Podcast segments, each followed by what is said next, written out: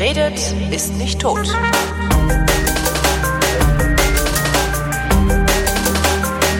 Willkommen zum Geschichtsunterricht, äh, eine Koproduktion von D-Radio Wissen und Vrind von D-Radio Wissen zugeschaltet ist Matthias von Hellfeld. Hallo Matthias. Ich grüße dich. Heute Gründung des Alldeutschen Verbands habe ich ehrlich gesagt noch nie gehört. Ja, das ist, äh, da bist du nicht der Einzige. Also der Alldeutsche Verband ist schon ein merkwürdiger Name, das äh, so, aber ähm, er wurde gegründet äh, 1891. Das ist jetzt so der Anlass gewesen, ähm, sich damit mal zu beschäftigen. Und der Alldeutsche Verband ist so eine Art Sprachrohr gewesen für radikal nationalistische, antisemitische, rechtsextremistische Kräfte, die es im Kaiserreich von Wilhelm II., der ja drei Jahre vorher zum Kaiser geworden ist, äh, gegeben hat. Und damit sozusagen mit der Gründung dieses alldeutschen Verbandes hat man zum ersten Mal so eine Art Sprachrohr eben für dieses, für diesen rechten Rand der Gesellschaft. Und ähm, der Auslöser, warum man diesen Verband gegründet hat, war der sogenannte Helgoland-Sansibar-Vertrag. Auch das ist schon völlig irrwitzig, aber ähm, dagegen wurde also heftig polemisiert in der nationalen Ecke des Deutschen Kaiserreiches. Es ging darum, dass die Deutschen den, Groß, den, der, den Briten äh, zugesichert haben bei der Regelung ihrer Kolonialansprüche in Sansibar oder ihrer Kolonialvorstellungen in Sansibar nicht äh, in die Quere zu kommen. Aha. Und dafür tritt äh, Großbritannien einen Steinhaufen vor der Tür der Deutschen ab, nämlich Helgoland. Ja. So, und genau so wurde es auch gesagt. Warum tauschen wir einen Steinhaufen gegen ein bodenschatzreiches Sansibar? Dabei ging es gar nicht darum, dass die Deutschen Sansibar gegen Helgoland getauscht haben, sondern sie haben das Versprechen in der britischen Strategie in Sansibar nicht einzugreifen gegen Helgoland getauscht. Das war ein großer Unterschied. Das heißt, und, äh, Sansibar äh, war gar keine deutsche Kolonie. Nein. Und ähm, das haben die aber behauptet oder was? Das wurde einfach so, äh, ja, weil äh, das ist jetzt eine etwas kompliziertere Geschichte, ja. weil das Ganze ist eigentlich erst aufgekommen durch eine Polemik von Bismarck, der ja da schon in Rente war und gegen seine Nachfolger stänkerte und äh, das da so ein bisschen in die Presse reingeschrieben hat und reingebracht hat. Jedenfalls gab es einen großen nationalen Aufschrei. Und äh, dieser Aufschrei mündete dann eben in der Gründung des Alldeutschen Verbandes. Und dieser Alldeutsche Verband äh, ist sozusagen fortan ein äh, Beispiel, ein schlimmes, aber eben doch auch sehr lehrreiches Beispiel wie es passieren kann, dass Dinge, die erst nur am rechten und rechtsextremen Rand einer Gesellschaft formuliert werden, irgendwann einmal in die Mitte der Gesellschaft geraten oder möglicherweise sogar zum Zentrum der Politik werden. Und ähm, da will ich jetzt einfach mal, bev bevor wir vielleicht ein bisschen näher noch in den Weg hineingehen, ein Zitat bringen. Ähm, einer der Vorsitzenden war Heinrich Klass, dieses alldeutschen Verbandes, Heinrich Klass, äh, der also äh, viele, viele viele Jahre dem Verein vorsaß, bis 1938, da wurde er aufgelöst. Und äh, während des Ersten Weltkrieges wurde also der Alldeutsche Verband auch nach äh, Kriegszielen gefragt und ähm, was denn eigentlich äh, sei Deutschland den Deutschen. Das ist ein Kampfruf, der eben ähm, von Heinrich Klass kommt, nicht etwa von irgendwelchen Nazis, die heute das nur nachplärren. Ähm, und da wurde also allgemein gefragt und dann formuliert er also eigentlich so, äh, was man den Deutschen eigentlich zumutet, was sie alles toll finden sollen. Und er hat dann als Zitat, sage ich das jetzt, äh, wie folgt darauf geantwortet. Also jetzt kommt ein Zitat. Wo fängt das an und wo hört es auf? Was uns zugemutet werden soll, als zur Menschheit gehörig zu lieben und in unser Streben einzuschließen. Ist der verkommene oder halbtierische russische Bauer des Mir der Schwarze in Ostafrika, das Halbblut Deutsch-Südwestafrikas oder der unerträgliche Jude Galiciens oder Rumäniens ein Glied dieser Menschheit? Und alleine die Formulierung der Frage und des Satzes bedeutet, dass die Antwort von Herrn Klass Nein lautet. Ja. Also, für ihn war Deutschland den Deutschen eigentlich Europa den Deutschen. Deswegen polemisierten sie auch während des Ersten Weltkrieges, ähm, dass sie äh, weite Teile Osteuropas annektieren so wollten und dass man also Kommt da auch, kommt, kommt aus der Zeit auch diese, diese Herrenrasse äh, vor? Ja, ja, das ist alles da drin angelegt. Okay. Also die Herrenrasse, äh, wenn man sich die Kolonialpolitik der Deutschen in Deutsch-Südwest, da spricht er ja hier an, Deutsch-Südwestafrika, die hatten gerade vorher den Herero-Aufstand niedergeschlagen und das war der erste Völkermord des 20. Jahrhunderts. Ja. Ähm, äh, also da waren von Herrenmenschen, das war mal das Mindeste, was man da als Vorwurf sagen kann, die haben sich da aufgeführt wie die Tiere und ähm, haben Menschen abgeschlachtet und eine Politik der verbrannten Erde betrieben. Insofern ähm, kommt all das äh, tatsächlich aus dieser Ecke heraus. Und jetzt machen wir einfach mal einen Sprung äh, weiter und sagen, das ist im Grunde genommen die Rhetorik Adolf Hitlers. Ja äh, der sich äh, im Grunde genommen die Dinge vorher angelesen hat, die eben Klass und andere vom Alldeutschen Verband zum Beispiel gesagt haben. Und es gab auch noch ein paar andere konservative Vereine, die so etwas von sich gegeben haben. Und insofern ähm, war das, was Hitler dann ausgerotzt äh, hat, im Grunde genommen keine Eigenproduktion und keine eigene Denkleistung in Anführungsstrichen, sondern das abgeschriebene äh, Zeug von anderen Leuten. Und das hat er eben halt nur etwas radikalisiert und damit äh, den Deutschen dann ab 1933 oder auch schon ein bisschen vorher schmackhaft gemacht. Und es also, ist sehr gut angekommen. Das ist ja eigentlich das, was mich bei solchen ja, das ist ja auch genau Denkmodellen immer so irritiert. Genau. Das ist ja auch der Punkt, weswegen wir diese Sendung machen, weil dieser alldeutsche Verband eben dann ab 1891 bis 1938, also genau in dieser Übergangszeit zwischen der Radikalisierung des Deutschen Kaiserreiches, der Militarisierung des wilhelminischen Militarismus, über den Ersten Weltkrieg zur Agitation gegen die Weimarer Republik bis hin zum Unterstützen Hitlers und eben dann auch zum Nationalsozialismus mit all seinen schreck schrecklichen Folgen. Äh, dieser Prozess ist ja interessant. Wie kann es denn eigentlich sein, dass eine intelligente Gesellschaft, die sehr der Modernität aufgeschlossen ist, die sehr äh, an Neuem interessiert ist, wie, wie kann es sein, dass die sich mit so einem, einer dumpfen Rhetorik dann irgendwann identifizieren? Und ähm, dazu muss es sogenannte Transmission Informationsriemen geben, also Menschen, Ideen, Worte, Bücher, Zeitungen, äh, heute würde man sagen Videos oder YouTube-Channels oder entsprechende Propagandamöglichkeiten, die diese Gedanken, die wir hier eben vorgelesen, die ich eben vorgelesen habe, einfach weiter transportieren und in immer abgewandelter Form so verändern und so einbauen, dass sie eben irgendwann von einer etwas größeren Mehrheit, von einer noch etwas größeren Mehrheit, von immer, immer, immer etwas mehr Leuten dann äh, akzeptiert wird und irgendwann kommt dann einer und sagt, und das mache ich jetzt zur Politik und dann schreien sie alle ja, weil sie das ja schon über viele Jahre eben so im Unterbewusstsein und ich sage jetzt auch mal im Untergrund geradezu ja. ähm, mitbekommen haben. Und eine Person, die ich da für mich jedenfalls sehr wichtig finde und von der ich sage, okay, das war jemand, der im Grunde genommen äh, aus dem alldeutschen Verband mit herausgekommen ist sozusagen und eine, eine wichtige Figur war, das war Alfred Hugenberg. Mhm. Den kennen wir vielleicht noch aus dem Geschichtsunterricht. Ja, Alfred Hugenberg. Dunkel, ne? Ja, Alfred Hugenberg war so ein erster Medienmogul in Deutschland. Ah. Also äh, der war, ähm, ich sag mal so, wie, also dem gehörte halb Hollywood, also in heutigen Maßstäben, der hatte RTL, Sat 1 und Pro 7 unter sich und die, die Hälfte der ARD gehörte ihm auch, sämtliche Presseagenturen. Klingt und, wie Berlusconi. Ja, das war aber noch, unter, also er war seinerzeit sicher mehr als Berlusconi. Okay. Also ihm gehörte tatsächlich die UFA zum Beispiel. Ihm gehörten viele Zeitungen, er hatte sehr viele Buchverlage und über diese Medien ähm, in, in, immer in damaligen Maßstäben gemessen. Also es gab eben kein Fernsehen und äh, Radio in dem Sinne auch noch nicht war er jemand, der Meinung machen konnte und der Meinung eben weiter transportieren konnte über Zeitungen, über diese kleinen Wochenschaufilmchen äh, in den Kinos, die von der UFA hergestellt wurden. All das ähm, hat er sehr äh, stringent sozusagen eingesetzt, um einfach bestimmte Dinge weiter zu transportieren. Und er wurde dann als Belohnung für diese Steigbügelhalter-Tätigkeit für Adolf Hitler für einige Monate sogar Minister am ersten Kabinett Hitlers. Ah, ja.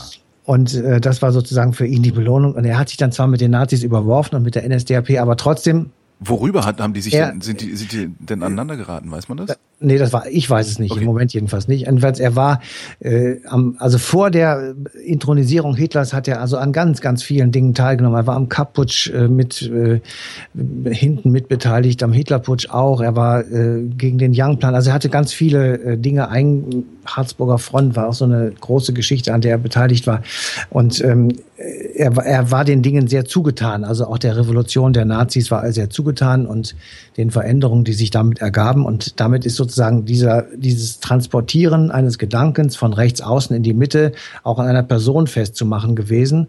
Und selbst auch an Klaas selber. Also der hat ja dann nicht nur diese, diesen Wahnsinn von sich gegeben, sondern er hat auch tatsächlich politische Aktivitäten betrieben und war eben tatsächlich jemand, der ähm, ja aktiv gegen äh, das System gekämpft hat, das er für schlecht empfunden hat, also zum Beispiel gegen die Weimarer Republik und äh, er hat aktiv für etwas äh, ähm, gekämpft, nämlich eben für die Nationalsozialisten, weil die am ehesten das Programm durchgezogen haben, das er schon äh, vor vielen Jahren sozusagen diktiert hat. Und aber das muss was was ich auch an an solchen Figuren wieder nicht verstehe.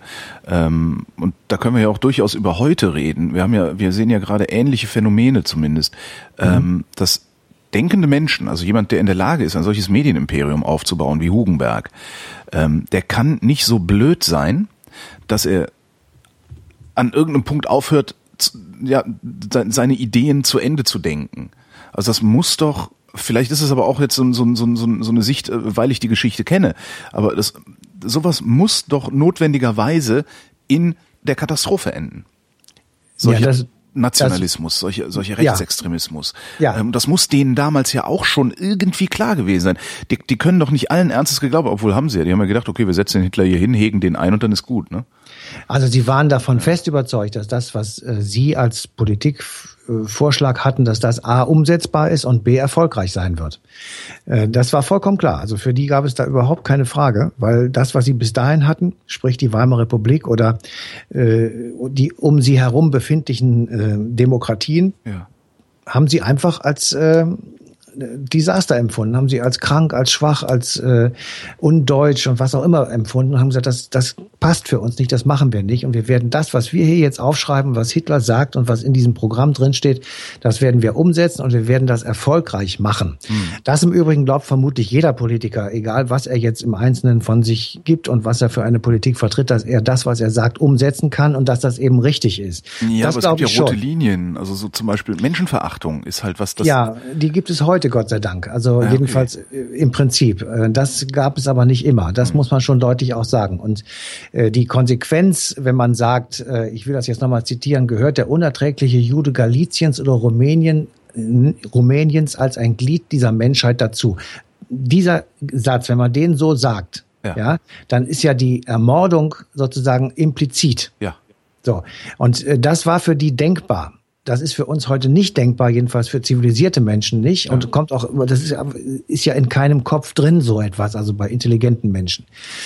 Ähm, aber damals war das eben anders und die haben, die sind auch er selber, also der Klaas selber, der ist ja ein Kind ähm, des 19. Jahrhunderts, der ist natürlich ganz anders sozialisiert worden. Der ist ähm, in einer anderen nationalen und europäischen Kultur groß geworden als wir beide. Und der hat eben auch andere Erfahrungen gemacht. Das ich will das jetzt alles nicht kleinreden und ihn auch nicht in Schutz nehmen. Also man muss einfach nur versuchen zu verstehen, ähm, dass die eben etwas anders getickt haben als wir. Aber was für mich dabei wichtig ist, dieser von uns heute als Unsinn und als Irrsinn erkannte Gedanke, wie kann es sein, dass der tatsächlich seine Vollendung findet an den Gaskammern von Auschwitz? Das das ist etwas, äh, wo man wirklich lange drüber nachdenken muss und wo man sagen kann, wie können wir so etwas auf jeden Fall verhindern? Und das finde ich ist extrem schwierig. Ja. Und wir haben natürlich, wie du eben auch schon gesagt hast, die Analogie zur AfD gezogen, ja. ähm, die mich, das will ich jetzt mal vorwegschicken, ähm, das macht mich schon sehr besorgt, ehrlich gesagt, mhm. weil ich dort äh, Dinge und Gedanken finde, die ähm, ich sag mal, den Frieden in dieser Gesellschaft tatsächlich angreifen. Ja. Also wenn ich Religionen sortiere nach gut und schlecht, wenn ich sage, der eine ist besser, der andere ist schlechter, dann äh, stoße ich in etwas vor, was Menschen in ihrer Privatsphäre tatsächlich betrifft und wo sie äh, nicht keinen Spaß verstehen, jedenfalls nicht diejenigen, die dieser oder jener Religion angehören. Ja, wo sie keinen Spaß verstehen, wo sie auch nicht so einfach raus können. Seine, wenn man genau. ein religiöser Mensch ist, dann legt man seine Religion nicht ab wie eine Frisur. So ist das. Und wenn man das eben möchte, das ist ja auch jedem freigestellt in diesem Land, das ist ja auch gut so, dann soll er das auch bitte tun. Und das ist auch völlig wurscht, welche Religion das ist. Ja, er kann das machen, das ist sein Privatgeschäft und er soll dafür seine Gotteshäuser haben, ist alles in Ordnung. Das ist die Grundstruktur unseres Landes. Da wird nicht dran rumgemäkelt. Und die AfD tut das jetzt, indem sie einfach sagt, ähm, ich sag mal, der Höcke hat erzählt, dass der Bau von Moscheen eine Landnahme sei. Ja, das ist, äh, da muss man dann sagen, gut, äh, wer das so, wenn man das so sieht, das ist ein definierter Begriff, was das ist, das ist im Prinzip eine Invasion, eine militärische ja, ja. Invasion. Und damit, ja, das ist ja, das ist ja deren Rhetorik. Deren Rhetorik genau. ist ja ständig, dass wir es mit, das ist im Grunde, äh, dass wir uns in einem Krieg befinden. Genau. Und es ist so. jetzt nun mal gerade der Moslem und wenn es der nicht wäre, wäre es halt irgendjemand anders, dann wäre es der Homosexuelle. Genau, Na, der wird es sowieso. Also der, der Homosexuelle sowieso, ist der Nächste, das ist ja klar. Aber äh, mittlerweile mal, trauen die sich ja sogar schon an die Juden ran. Das ist ja, das, ne, also ja, das Letzte, was wir hatten, waren antisemitische Ausfälle. Genau, ich, ich sag ja, es ist im Grunde genommen, es ist tatsächlich mit etwas anderen Worten, kommt es eben wieder auf Heinrich Klass und die Alldeutschen zurück, indem ja. du einfach bestimmte Dinge aus der Gesellschaft ausgrenzt und damit die das Feuerzeug an die Lunte hältst und äh, sagst, okay, also wir müssen jetzt uns, ähm, wir müssen das lösen, das Problem. Das ist ja dieser perfide Gedanke. Wir müssen das mit den Ausländern jetzt lösen. Ansonsten gibt es einen Bürgerkrieg. Diesen Bürgerkrieg gibt es aber nur, wenn die Argumentation, die AfD und andere so immer vor sich hin plappern, ja. auch fruchtet. Wenn ja, da wird erzählt, dass die, ähm, dass wir bald einen Bürgerkrieg haben oder dass es bürgerkriegsähnliche Zustände gibt. Dabei sind wir von einem Bürgerkrieg weiter entfernt als äh, vom Mond wahrscheinlich. Ja. Also es ist äh, völlig blödsinnig.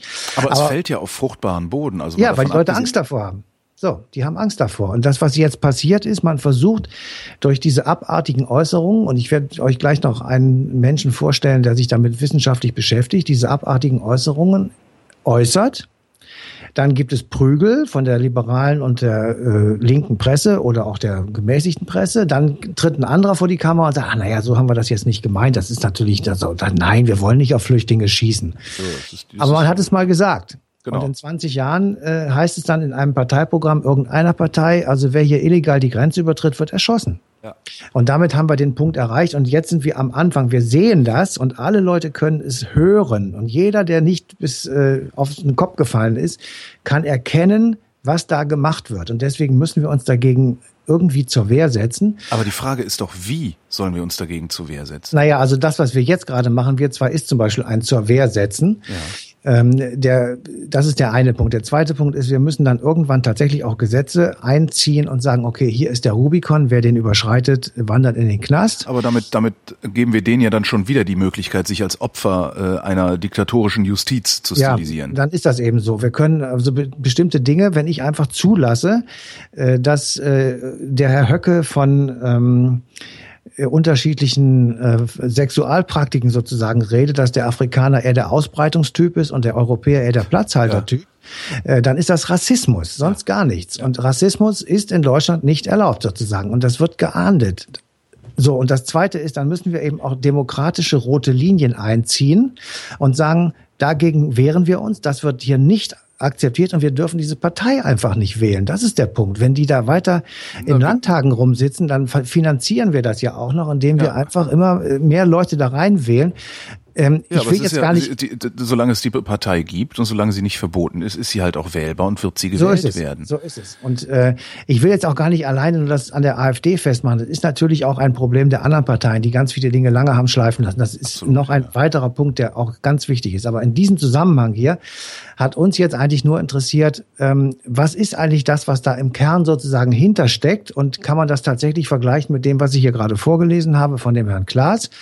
Und ähm, es gibt ja in Berlin das Forschungszentrum äh, Antisemitismus mhm. und da haben wir uns verabredet mit dem äh, Dr. Markus Funk und der hat das mal so ein bisschen versucht auseinanderzubröseln, den Zusammenhang zwischen damals und heute.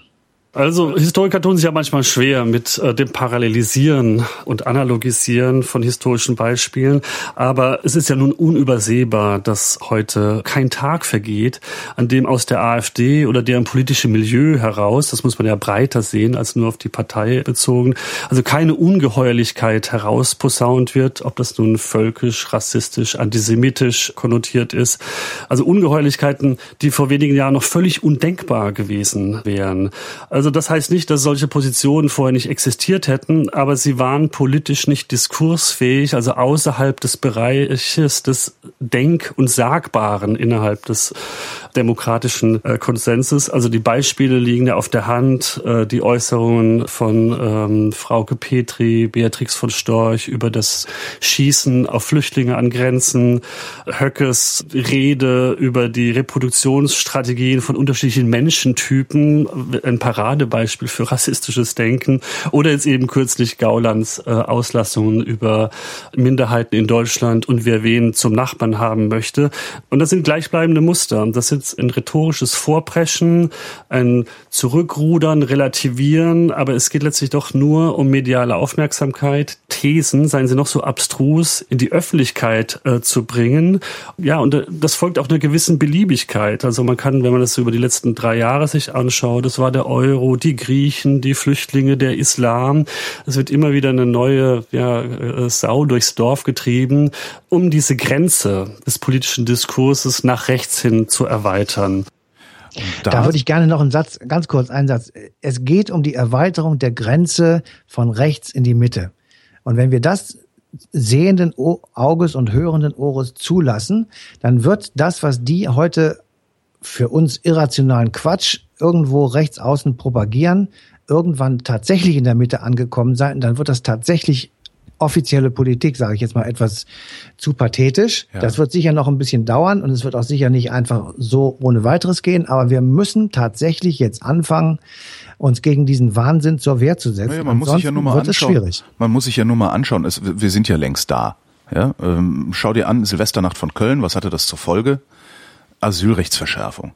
So, das diese, diese, diese Idee, man könne äh, dadurch, dass man ähm, sichere Drittstaaten definiert, äh, man könne dadurch verhindern, dass irgendwelche Verbrechen geschehen, das, diese Idee, die kommt ja schon aus der rechten Ecke. Das ist ja vollkommen absurd. Ja. ja? Das, das ist, wir schicken die dahin zurück. Äh, die können ja dann von da aus Asylanträge stellen. Ja, das ist das äh, letztendlich ist das ja wir können also ich finde gerade an diesem an diesem äh, äh, an dieser an dieser sicheren Drittstaatengeschichte, die jetzt in den letzten Wochen, ich glaube Anfang Juni 2016 ähm, im Bundesrat erstmal gescheitert ist an den Ländern, an den grün regierten Ländern, ähm, da kann man ganz gut sehen, wie eigentlich so ein im Grunde rechtes oder rechtsextremes fast Gedankengut in die Mitte diffundiert. Ja. ja weil das da ist ja nichts anderes als das ist ja nichts anderes als die die äh, Tja, wie soll man sagen, als, als eine andere Version von Ausländer raus. Ja, weil dahinter steht ja wirklich der, der, die Überzeugung, dass wenn wir diese Ausländer, diese Ausländer, ja, das ist ja auch nochmal schön, diese Ausländer nicht im Land haben, dass dann solche Verbrechen nicht passieren. Genau. Aber das, das, ist auch, du hast vollkommen recht, das ist genau diese ähm, Schleife sozusagen, die man da versuchen muss zu umgehen. Und das ist auch der Anteil, den die existierenden Parteien an Schuld an dieser ja. äh, Frage haben, weil sie eben nicht gesagt haben, ihr könnt uns mal, das werden wir auf gar keinen Fall tun, sondern wir setzen einfach ein anderes Konzept dagegen und das werden wir offensiv verteidigen. Ich weiß, dass das schwierig ist. Ich weiß, dass man da ähm, seine eigenen Fehler von denen immer genüsslich vorgehalten bekommt. Aber ich will mal ein anderes Beispiel sagen. Warum zerreißen wir so einen Mann wie Herrn Gauland nicht, der sich tatsächlich hinstellt und sagt, dass der Boateng ein, Schwarzer ist, das wusste ich nicht. Ja. Dass der ein Deutscher ist, das wusste ich auch nicht. Dass der hier geboren ist, das wusste ich nicht. Tut mir leid, das kann man doch man mal sagen. Man fragt sich eigentlich, ja? wie Alexander Gauland all die Jahre für seinen Lebensunterhalt sorgen konnte, ja, wenn er doch nichts wusste. Und er wusste auch nicht, dass ein Nationalspieler Deutscher sein muss, wenn er in der deutschen Nationalmannschaft ja. spielt. Das sind alles Blödsinnigkeiten. Und trotzdem sitzt der Mann immer noch in der ersten Reihe unserer Talkshows und wird immer noch als seriöser Politiker hingenommen oder hingestellt. Aber ähm, woher kommt das? Ich meine, den, den, ja, Vorwurf, den, müssen, den Vorwurf, den müssen doch du und ich uns letztlich auch machen. Wir sind auch Journalisten. Wir, wir, wir sind, weißt du, wir, wir, ja. wir, wir sind doch Teil der Medien. Warum lassen wir das zu? Ja, das kann ich dir nicht sagen, weil ich mache das sowieso nicht, aber die Talkshows machen es, weil sie wahrscheinlich auf Quote äh, stieren und weil sie versuchen, die Leute, die AfD wählen, auch vor die Glotze zu kriegen. Naja, und das sind ja nicht damit Talkshows, das sind dann auch das, das sind ja äh, Zeitungen, Frankfurter Allgemeine Zeitung.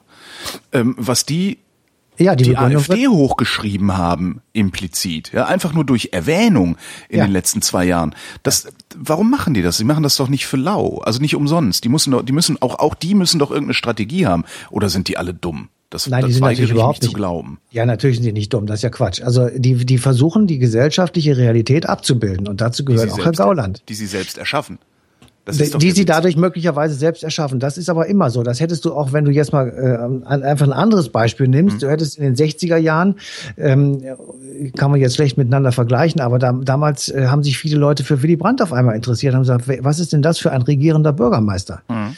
Ja, natürlich ist er damit irgendwie mehr bekannt geworden auch außerhalb der SPD. Selbstverständlich ist das mit Herrn Gauland heute auch so. Und ich würde jetzt allmählich tatsächlich die Bremse einschmeißen und sagen, ja, ja. jetzt lass uns mal nicht mehr mit denen reden, das haben wir jetzt lange genug getan, sondern lasst uns mal über uns reden und lasst uns mal erzählen und versuchen herauszufinden, was es eigentlich ist, dass diese Leute in die Arme von solchen Typen wie dem Gauland treibt. Ja. Ja, vor so. allen Dingen ist es ja und wenn wir dann, wenn wir dann herausfinden, warum das so ist, und wenn wir sagen, okay, der hat, der ist sehr klug, der macht ganz, der macht das ziemlich intelligent, der treibt immer hier mal da mal da was rum, dann müssen wir das erstens entlarven, was das eigentlich ist, was die da machen. Das haben wir ja gerade an einem Beispiel getan. Und zweitens, wir müssen aufhören, unser System, unser politisches System ausschließlich als einen funktionierenden Wirtschaftsraum zu betrachten. Mhm. Ja, äh, die Sozialdemokraten äh, sind dabei, sozusagen ein Zukunftsprogramm zu entwerfen und wollen also Europa sozial gestalten. Was machen sie? Sie erzählen uns erstmal 20 Minuten lang, wie toll die Wirtschaft funktioniert. Ja. Das interessiert nur die Wirtschaftsbosse und um die geht es nicht. Ja, die Wirtschaftsbosse um die und die Aktien und die Aktienbesitzer. Ja, ja genau. es geht aber um die Menschen und die sind normalerweise nicht Aktienbesitzer ja. und Wirtschaftsbosse, sondern das sind ganz normale Lehrer und Studenten und äh, Handwerker Handwerker und was weiß ich. Und äh, die müssen auch etwas davon haben, weil ansonsten sagen die, was, was soll das? Ihr, also diejenigen, die darunter leiden, wenn sie, wenn überhaupt jemand leidet, äh, unter vielen Zuwanderern, sind diejenigen, die um deren Jobs konkurrieren, weil genau. eben nicht Universitätsprofessoren hierher kommen, sondern Handwerker und äh, kleine Selbstständige etc. Ja. So, denen muss man sagen, dass das natürlich nicht dazu führen wird, dass sie ihre Jobs verlieren. Das muss man denen aber nicht nur sagen, sondern das muss man ihnen auch garantieren. Das, und ja, wenn genau, wir, man muss ja glaubhaft sein und das ja, muss schafft, glaubhaft das, das sein. Und wenn die wir, Politik natürlich nicht. Aber das schafft natürlich deren, dass der, der rechtsextreme Gegenentwurf AfD auch nicht. Das ist ja alles Quatsch, da, das passiert die, gar nicht. Du siehst es jetzt gerade ein Paradebeispiel, wirklich, dann, dann sonst reg ich mich hier auf. ich merk's das, ja, das Paradebeispiel ist dieser Brexit-Wahnsinn. Ja, ja, das hat zwar jetzt nichts damit zu tun, aber äh, es hat, glaube ich, zehn Stunden gedauert, nachdem das Ergebnis feststand. Da haben die ihre Versprechung schon zurückgenommen. Die Rechtspopulisten, und, genau. Ja. Genau, und haben gesagt, das geht sowieso so nicht. Das hätte ich besser mal nicht gesagt. Da, aber deswegen haben sie diese Wahl gewonnen, dieses ja. äh, Referendum. So, und äh, die Frage bei diesem, bei, bei, bei der AfD ja dann tatsächlich auch nicht, was ist eigentlich deren Versprechen? Die, ja. Ich sehe da ja überhaupt keine politische Vision. Ich, ja, deren Versprechen ist, den Islam aus Deutschland zu schmeißen. Sprich, das, äh, ja nicht. das geht, das ist alles Quatsch. Das, kann, das funktioniert nicht. Das ist alles. Das, doch, das funktioniert mit Pogromen. Da haben wir Erfahrung mit. Aber ja. äh, das, das kann Gut. niemand ernsthaft wollen. Äh, nein, das, also ich will es jedenfalls nicht und wahrscheinlich die jetzt uns zuhören auch alle nicht, aber äh, sonst sollen sie uns bitte nicht zuhören das, was die vorschlagen und was an politischen Ideen mir jedenfalls bekanntermaßen da drin steht, ist alles dummes Zeug und ja. lässt sich nicht realisieren, weil es einfach asozial bzw. antisozial ist mhm. und äh, du die, die Gesellschaft dadurch noch weiter auseinander treibst. Also das sind ja alles äh, hochgefährliche Punkte, die da genannt werden oder die man sich da rauslesen kann, wie auch immer. Und sie, wenn du dich dann aber mit Frau Petri darüber unterhältst, wirst du merken, naja, das, so haben wir das jetzt nicht gemeint. Das, wir werden doch jetzt nicht Hartz IV abschaffen. Ich meine, das ist natürlich auch Unsinn. Aber äh, ähm, solche Dinge und das wird immer relativiert. Du stehst immer, du machst immer zwei Schritte vor, einen zurück, zwei vor, einen zurück und irgendwann ist der lange Weg sozusagen durch die Köpfe der Menschen so weit gelungen, dass die tatsächlich sagen, also sagen wir, diese Europäische Union, diese Sesselfurze aus Brüssel, ja, das kann doch nicht der Sinn unseres Lebens sein. Ich habe da keinen Bock mehr drauf. Ich möchte nicht eine normierte Gurke haben, sondern ich möchte Arbeitsplätze für Jugendliche in Spanien haben. So, die Forderung ist korrekt, finde ich. Ja.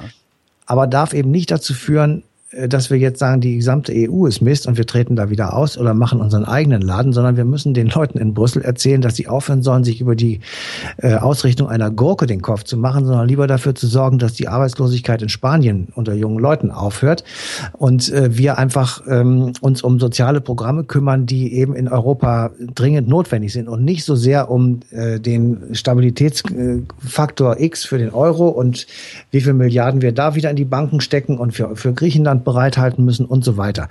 Ähm, das sind alles wichtige Probleme, das will auch gar kein Mensch bestreiten, aber wir müssen etwas für die Menschen tun. Das ist ein Sozialstaat. Wir brauchen einen europäischen Sozialstaat und wir brauchen eine europäische Verfassung. Das Problem beim europäischen Sozialstaat wird aber sein, dass der für den Einzelnen in Deutschland wahrscheinlich etwas schlechter ausgestattet ist, als der deutsche Sozialstaat nee, jetzt für den Einzelnen nein, ausgestattet ist. Nein, oder? also wenn wir, wenn wir auf irgendetwas stolz sein können, auf irgendetwas in unserer Nachkriegsgeschichte, ist es die europäische und weltweite Integration nach den Nazi-Zeiten. Das ist mal das eine und unbeschritten. Das zweite ist mindestens der Sozialstaat.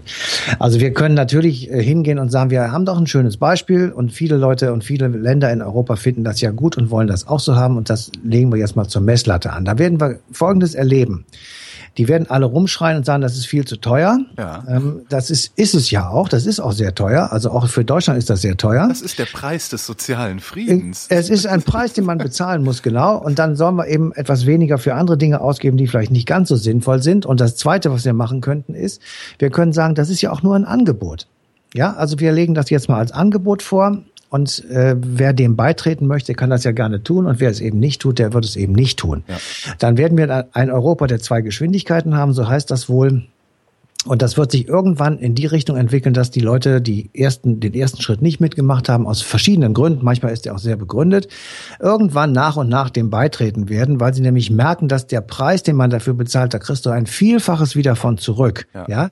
Wir haben ein außerordentlich freies Leben. Wir haben ein außerordentlich tolles Leben im Vergleich zu unseren Vorfahren. Wirklich, das muss man einfach mal sagen. Und das ja. müssen wir schützen. Ja. Wir, wir, wir müssen auch etwas dafür tun, dass es so bleibt. Früher musste man dafür in den Krieg ziehen und heute muss man dafür ein paar Euros ausgeben. Und ich finde, wir sollten das wirklich tun.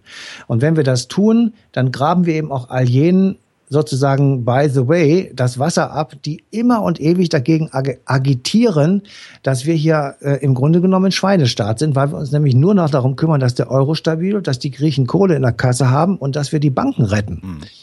Ähm, das ist natürlich Quatsch, das tun wir ja gar nicht, aber das sagen die eben. Und wir müssen jetzt einfach ja, also mal offensiv halt, werden. Es sieht eben es auch sieht so, so aus. aus. Genau. Und niemand zeigt, wie es ist sondern ja, ja. das ist halt das und, alte Problem. Dinge, Dinge wenn, scheinen irgendwie und äh, ja. danach sollte man nicht unbedingt gehen in der Beurteilung derer. Und, ja. und wenn jemand öffentlich sagt, dass man auf Flüchtlinge schießen soll, dann ist das Aufruf zum Mord, das wird einfach vor Gericht gestellt. Ich verstehe nicht, warum wir das nicht tun. Dann ist eben Frau von Storch irgendwann mal an, dann wird sie vielleicht freigesprochen. Das mag ja alles sein. Aber sie wird nach einem fairen Verfahren, wird das mal verortet sozusagen, was sie dort gesagt hat. Ja, naja, sie ist ja also Politikerin, sind ja immun, ne? Ja. Hat der, ja, aber Aufruf zum Mord? Stimmt. Äh, wenn, das wenn, ist, glaube ich, da ausgenommen. Wenn und Volker trotzdem, Beck mit einem Gramm Koks in der Tasche ja. erwischt wird, kann man ja auch seine Immunität aufheben, obwohl das nun wirklich sein Problem ist. Ja, das ist wirklich sein Problem. ähm, ja, also es ist tatsächlich Stimmt ein Problem schon, für recht. ihn. Also nicht, äh, das war jetzt ernst gemeint. Also ähm, selbstverständlich. Und wenn das eben auch noch irgendwo äh, auf Band oder auf Tape oder auf digital aufgenommen, wie auch immer zu sehen ist, dass sie das gesagt haben, ist das, finde ich jedenfalls, ein Grund, da mal was draus zu machen. Hm. Also, ich will jetzt nicht aufrufen, dass wir hier jeden, der mal über die Stränge schlägt, in einer Talkshow gleich vor den Kadi ziehen. Das natürlich nicht. Und es muss auch eine Bandbreite da sein, dass man sich gegenseitig in Form vollendeter Weise beleidigen kann. Das ist alles korrekt. Aber es muss irgendwo eine Grenze haben. Und ich finde, wir sollten diese Grenze ziehen, das genau so machen, wie der Markus Funk das vorhin erzählt hat. Also es gibt einfach Demarkationslinien sozusagen, die dürfen nicht überschritten werden. Und wer sie überschreitet, der kriegt es nicht mit einem Gewehrkolben zu tun, sondern mit einem Gesetz und einem Richter. Ich würde gerne noch mal einen Schritt zurück zu Hugenberg gehen. Ähm, das liegt sicher auch daran, dass ich, seit ich Medien mache, also seit ich Medienschaffender bin, ähm, auch immer ein sehr starker Kritiker der Medien bin ähm, und auch des Journalismus. Bei Hugenberg war es ja sehr gut zu sehen. Also Hugenberg hatte praktisch keine publizistische Konkurrenz. Hugenberg war der Meinungsmacher. Jetzt haben wir heute ja Konkurrenzsituationen in der Publizistik fehlt uns trotzdem irgendein Gegenentwurf?